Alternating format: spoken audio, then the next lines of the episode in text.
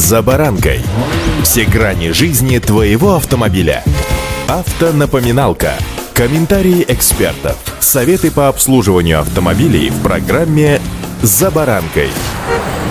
Выражение «автомобиль» не роскошь, а средство передвижения настолько прочно уже укоренилось в нашем сознании, что подавляющее большинство автовладельцев относится к нему именно так, потребительски, как к обычному средству передвижения. Особенно это относится к начинающим водителям и водителям с малым стажем. Я, конечно, без укора сам был такой, и первое время, когда только-только сел за руль, вообще сложно собрать воедино, зачем нужно смотреть, что подсматривать, что не упускать из виду, а что держать на постоянном контроле. С годами все это, конечно, значительно упрощается, потому что, во-первых, все уже улеглось в голове, во во-вторых, все уже просто на автомате. Но неожиданность пробитого колеса даже спустя 15 лет за рулем все равно остается неожиданностью. Резко почувствовав пляшущий автомобиль, останавливаешься, чешешь репу, материшься и начинаешь выходить из ситуации. Желательно не выходя из себя. С вами Александр Карпов. Здравствуйте.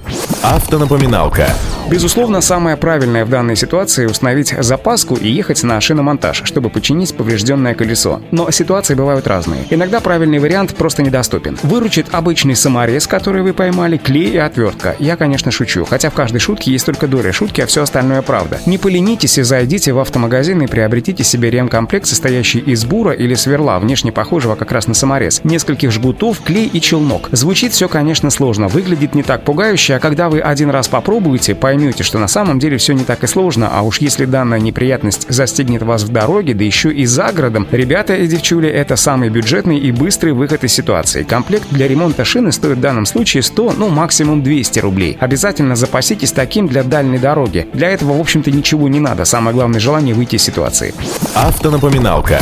Еще один вариант самостоятельного ремонта с помощью аэрозольного жидкого герметика. Продаются они просто в баллонах. Первым делом следует извлечь посторонний предмет из места прокола и поддомкратить проблемное колесо. Нужно, чтобы колесо свободно вращалось. После этого залить герметик внутрь шины через вентиль, прокрутить колесо и распределить состав внутри шины. Затем немного накачать колесо и проехать с небольшой скоростью, чтобы герметик равномерно распределился по внутренней поверхности шины. Имейте в виду, если отверстие большое, то герметик, конечно, вам не поможет. Кроме этого, он, вероятно, повлияет еще и на балансировку колеса, так что посетить шиномонтаж в итоге вам все равно придется. Автонапоминалка.